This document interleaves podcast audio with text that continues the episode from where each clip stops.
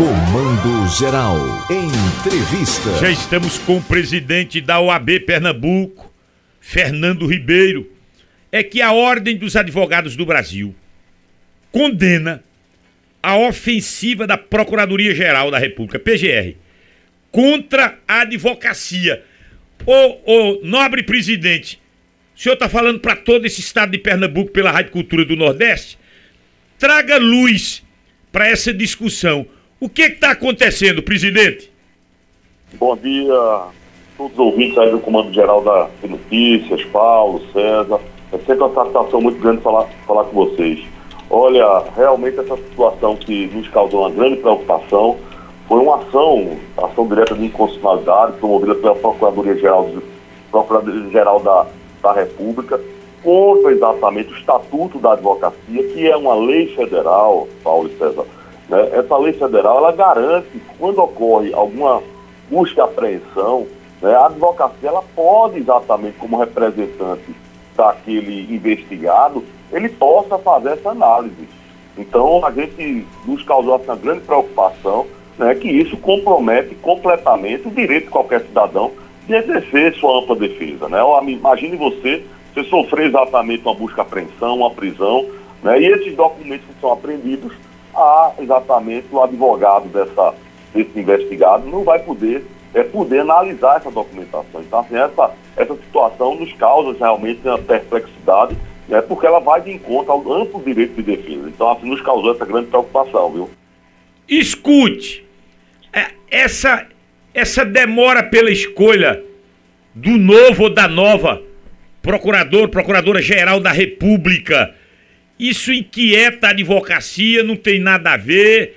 É, como é que a Ordem dos Advogados do Brasil esse é um primeiro ponto, o comando da PGR. E um outro ponto que eu queria uma, uma fala do senhor. Eu tive aqui sexta-feira no Mesa Redonda com um professor, advogado de, de núcleo de práticas jurídicas estágio para as faculdades de direito.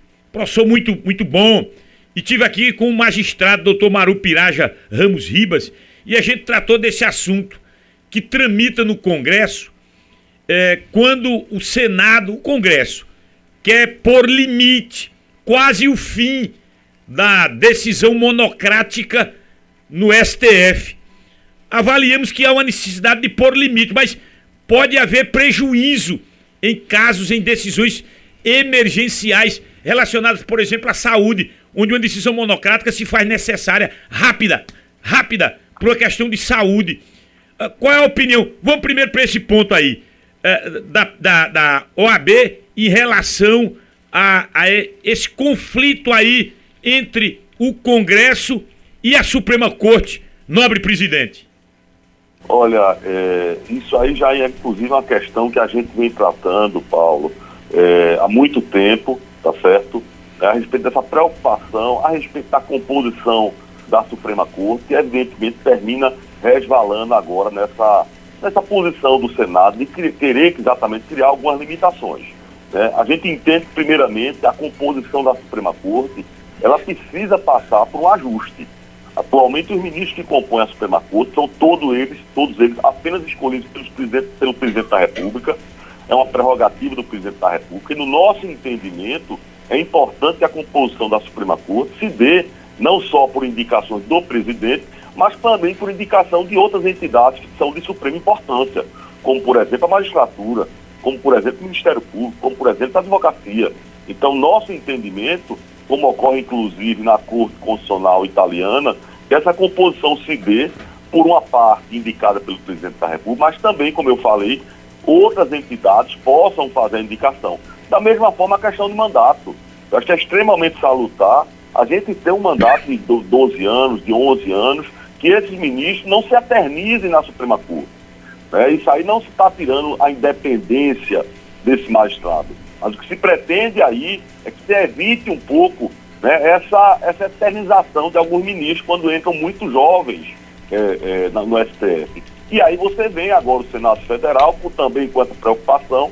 O Senado Federal ela é presidido atualmente por um advogado, né, que, é o, que é exatamente o senador Rodrigo Pacheco, de Minas Gerais, ex-conselheiro federal por Minas Gerais. Né, então, ele tem tido essa preocupação de que a Suprema Corte ela possa exatamente exercer seu papel constitucional, né? em vez de ficar dando decisões individuais, a Suprema Corte, que trata de questões importantes, precisa ter um, uma decisão colegiada, né? uma, uma decisão mais estável. Não pode haver decisão no sentido de um ministro e no dia seguinte ser reformada pela, pelo plenário. Então, assim, são essas situações que nos causam grande preocupação. Então, há, há tanto a indicação do ministro da Suprema Corte, a gente vê com preocupação, como também, evidentemente, essas decisões desenfreadas, decisões monocráticas, quando exatamente a Suprema Corte, como eu falei, é uma decisão de última instância e ela precisa ter uma decisão colegiada e não ser conhecida por decisões individuais de cada ministro. Então é isso a, a, a nossa grande preocupação na OAB nos dias atuais. Está demorando a escolha do comando da PGR? Eu acredito que sim. Né? Não é bom quando um órgão ele passa por muito tempo né, com um, um chefe interino, que é o caso exatamente aí da, da Procuradoria-Geral da República. A gente entende que deve haver uma maior rapidez na escolha desse procurador, né? inclusive até mesmo se aprimorando a forma de escolha dos procuradores-gerais da República, que também se dá unicamente por prerrogativa do presidente. Então, quando às vezes, eu não estou dizendo que é o caso, mas quando ocorre algumas situações de interesse político, pode ser que essa escolha não se dê da melhor forma. Ô presidente, aqui Paulo, a quem caberia, a quem caberia tirar do presidente da, da República, seja ele quem for, essa prerrogativa dele ter o direito de escolher quem vai para o Supremo Tribunal Federal, até mesmo para o STJ. Eu acho que, como cidadão comum, eu sempre defendi que esse critério, critério político, hum, não é legal. A quem caberia tirar isso do presidente da República? Olha, Paulo, há, há exatamente a competência do Congresso, né? Essa questão precisa passar pelo Senado, é, é, pela Câmara dos Deputados, para que seja analisada. E aí, quando a gente defende a retirada, não é a retirada 100%, é importante destacar isso. A referência, quando nós fazemos, aí com um comparativo com a, com a Corte Constitucional Italiana, é que uma parte, cinco ministros, por exemplo, são exatamente escolhidos pelo presidente da República da Itália, enquanto que outros né, são escolhidos pelo Ministério Público, como eu falei, é, é, pela magistratura e pela advocacia. Né? Então seria uma forma de a gente democratizar um pouco mais a participação né, nessa conta tão importante. Observe você que atualmente dos 11 ministros da Suprema Corte, apenas um vem realmente da magistratura. É, então, assim, é, é, magistratura aquele de carreira mesmo, porque o ministro Nunes Marques veio da magistratura, mas ele já entrou no TRF, no Tribunal Regional Federal da Primeira Região, através da advocacia. Né? Atualmente, só o ministro Luiz Fux foi magistrado realmente de carreira, que ele começou na primeira instância, na segunda instância, foi para o Tribunal de Justiça, foi para o STJ, para depois chegar é, é, na Suprema Corte. E aí é importante a gente destacar que o julgamento em órgãos colegiados, ele precisa exatamente dessa diferença na origem, diferença na formação de cada um dos seus integrantes. Porque aí dessa forma a gente vai ter uma decisão do colegiado mais apurada, porque você tem pessoas que tiveram experiência na advocacia, pessoas que tiveram experiência na magistratura, pessoas que tiveram experiência no Ministério Público. Então a decisão, ela, ela, ela se aproxima, ela não é evidentemente que ela não vai ser perfeita, mas ela aproxima-se melhor de uma decisão mais apurada e evidentemente que os efeitos passam a ser mais positivos quando você tem uma decisão de um colegiado que tem toda ela a mesma origem, seja ela da, da advocacia, da magistratura ou do Ministério Público. Por isso, exatamente a nossa defesa quanto a essa melhor formação da nossa Suprema Corte. Então, Pre Presidente Fernando, para a gente fechar essa entrevista, estamos muito próximos de acabar esse ano 2023, agora só temos novembro e dezembro. Uh, a OAB Pernambuco, algo que ainda há tempo para se fazer do, do, do campo, no campo da, da administração de melhoria nas subseccionais, ah, nesse interior do estado. O que é que está em pauta para o fechamento do ano na seccional AB Pernambuco, presidente?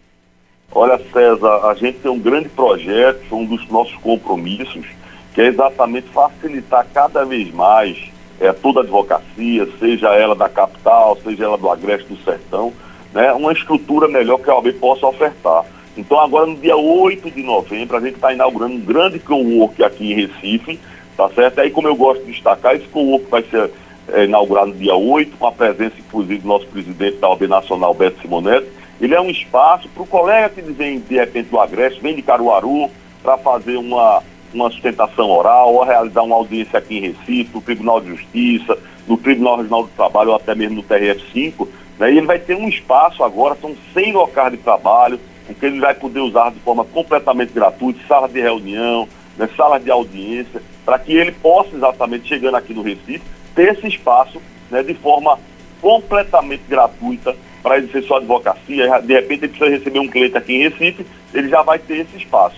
E aí também no interior do estado, a gente está programando fazer a instalação de duas novas subseccionais. Uma delas será em Gravatar, tá certo? Nós já criamos a subseccional de Gravatar, que passa a ser agora Gravatar, Xangrande e Pombos.